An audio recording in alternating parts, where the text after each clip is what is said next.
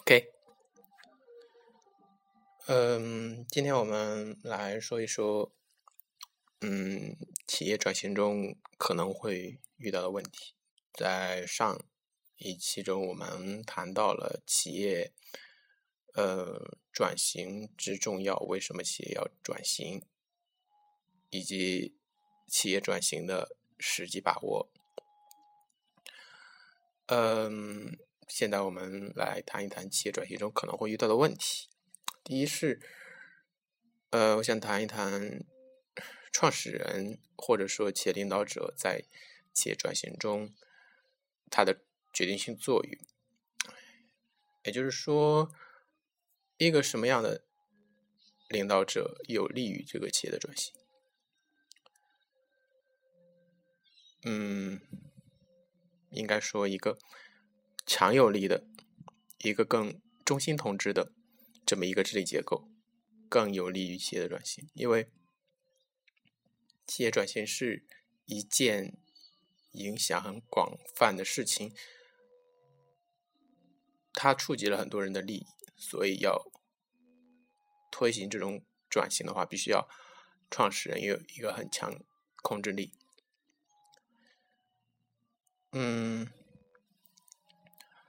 从政治上来说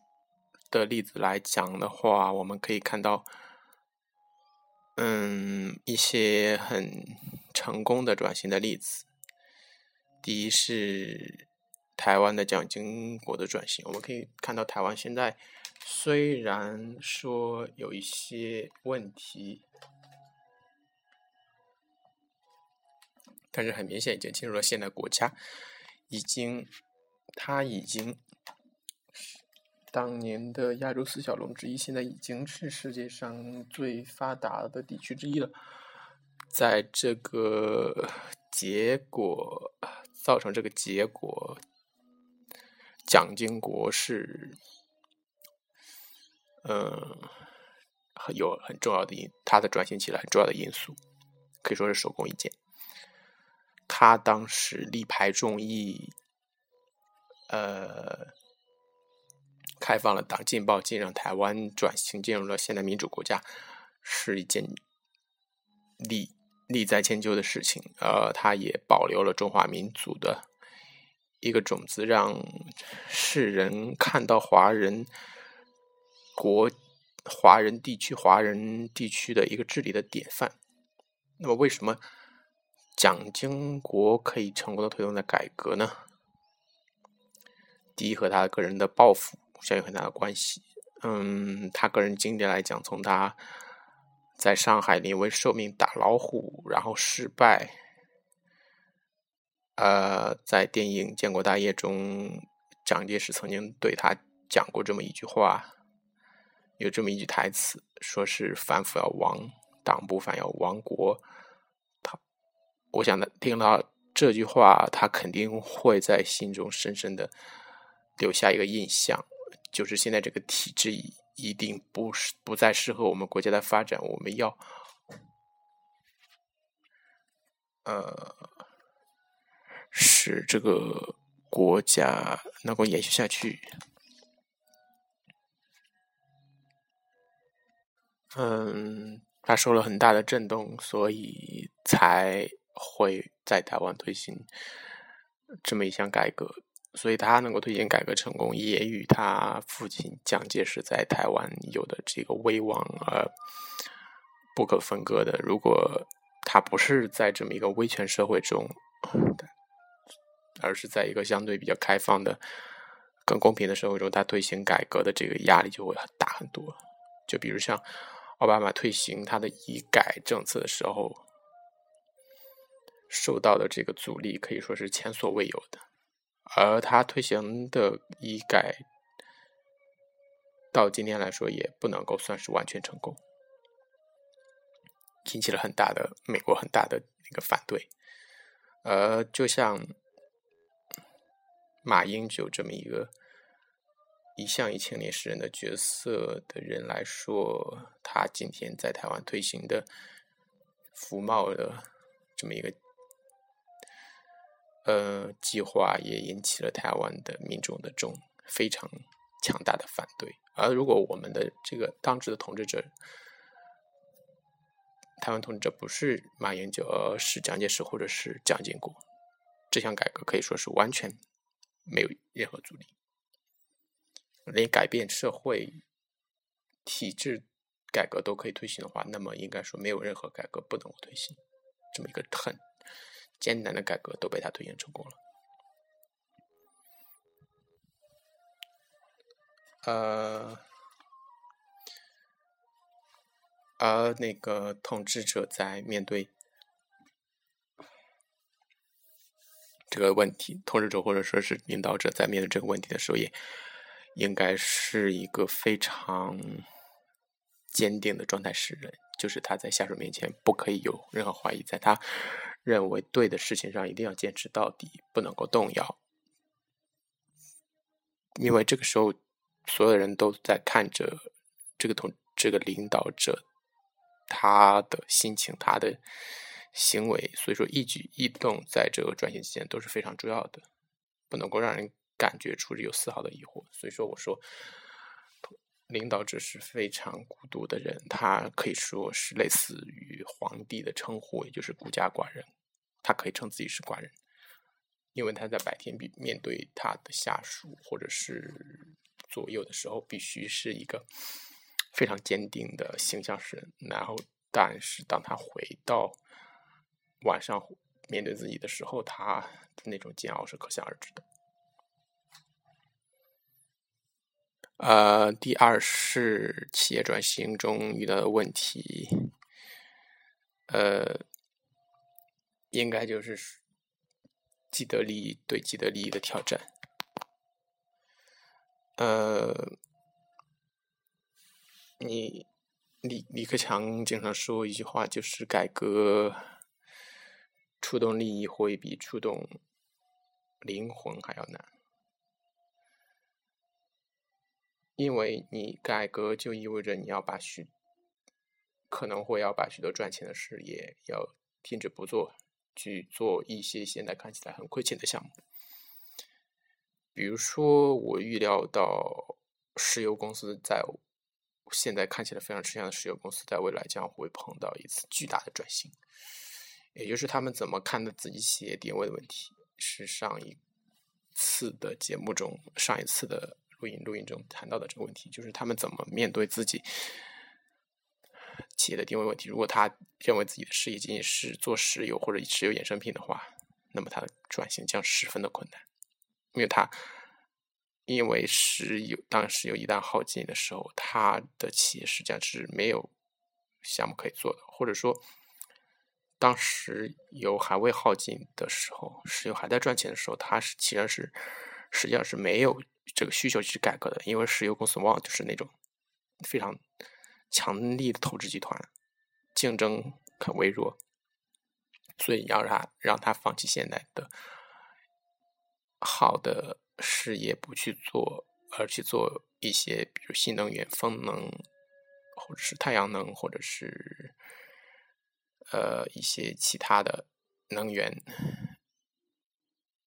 预料它的风险中的完全未知，不知道他会遇到一个怎么样的问题的时候，嗯，这时候你肯定会预料到他会产生很。很很严重的问题，就是当你在推行这项改革的时候，那些既得利益者会进行很强、很强烈的反对。他，呃，这也可见改转型之难，因为转型就是企业自己革自己的命。但如果你企业不是自己革自己的命的话，那么你就是坐着等着别人来革你的命。所以说，有这么经常转型的企业经常会说这么一句话：自己革自己的命，不一定会死，但是自己不革自己的命就一定会死，因为你就是嗯不做任何事的话，一定会被时代所抛弃的。嗯，第三个想谈的是当你的企业在利益下滑的时候，你准备怎么办？嗯，这个也是转型中一个很常见的问题，因为转型的项目往往是还处在孵化期，也就是，嗯，还不能够对企业现在的利益，还不能够成为企业现在利益点，它是很脆弱的。很多时候，你的转型的项目、新项目。需要用你现在的项目去养着，嗯，就举个自然界中的例子，就比如，啊，蚕蚕在它的变成想要变成蝴蝶中间一个过程，就是要变成蚕蛹，而它之前的所有的生命都是在为变。它蚕蛹的这一刻，或者说变成蝴蝶这一刻，在做准备。因为蚕蛹的时候，它是实际上是它这一生最脆弱的时候，它没有办法进食，它没有办法呃进行运动，也没有办法躲避一些危害，所以它只只能够消耗的东西，只能够是它之前所积累的，这就是。跟企业转型遇到的问题是很像的。你转型的时候，你是需要强大的积累的。如果你没之前没有那么强大的积累，你转型很容易就会把自己的企业嗯埋葬掉，自己的事业埋葬掉。呃，一个例子就是苏宁云商。苏宁在转型中目前遇到的问题，呃，苏宁在上电器营电电器连锁店这个方面已经做到中国的前两名，可以说是垄断巨头了。嗯，但是他真真切切看到了网络。电器营销商以及网络电子商务对他的事业所带来的威胁，所以他要坚定的革自己的命。去年把自己企业的名字改成了苏宁云商，也就是他要做中国的电子商务，或者说 O to O 的。这么一个服务的提供者的，更像一个，更向下游去移动，而不是自己做上游。呃，其实大家对他的转型这么一个行为是非常欣赏的，因为苏宁所拥有的巨大的线下的物流优势、仓储优势、人才优势，可以让他在未来的竞争中占有很有利的地位。但是，我们。说转型是不是那么简单的事情？就像苏宁这么大的公司来说，也是很难的。呃，关注它股价的人可以看出，它股价的变化，在它宣布这个消息的利好的同股价往上涨的时候，之后股价就一直在跌到。前几个月，他公布财报，说是利润下滑到百分之九十一的时候，可以说是股价已经快跌到了最低点。呃，投资者对它的信心明显是不足的。OK，我们不能够奢望投资者和企业领导者拥有一样的意志，因为投资者资金、资产、资金这个东西在。我们这个世界上可以说是最善变的一个东西，它永远是寻找着最快速、最能够使他获利的地方去。他不会说为了一个信念就陪着你一直在这里坚守。所以说，我们不能够去怪那些投资者。苏宁这个方转型的方向是没有问题的。我们也可以看到，如果他一旦转型成功，他将会获得多么大的优势，以及未来的发展前景，甚至会比现在他所能够得到的中国线下的这个电信营销第二的这个地位更大。但是他领导者有没有这个决心？员工能不能承受这个压力？有没有上下一致的这个目转型的目标？转型的这个行为彻不彻底？那关键是能不能够坚持？我们嗯，拭目以待吧。OK，今天就到这里。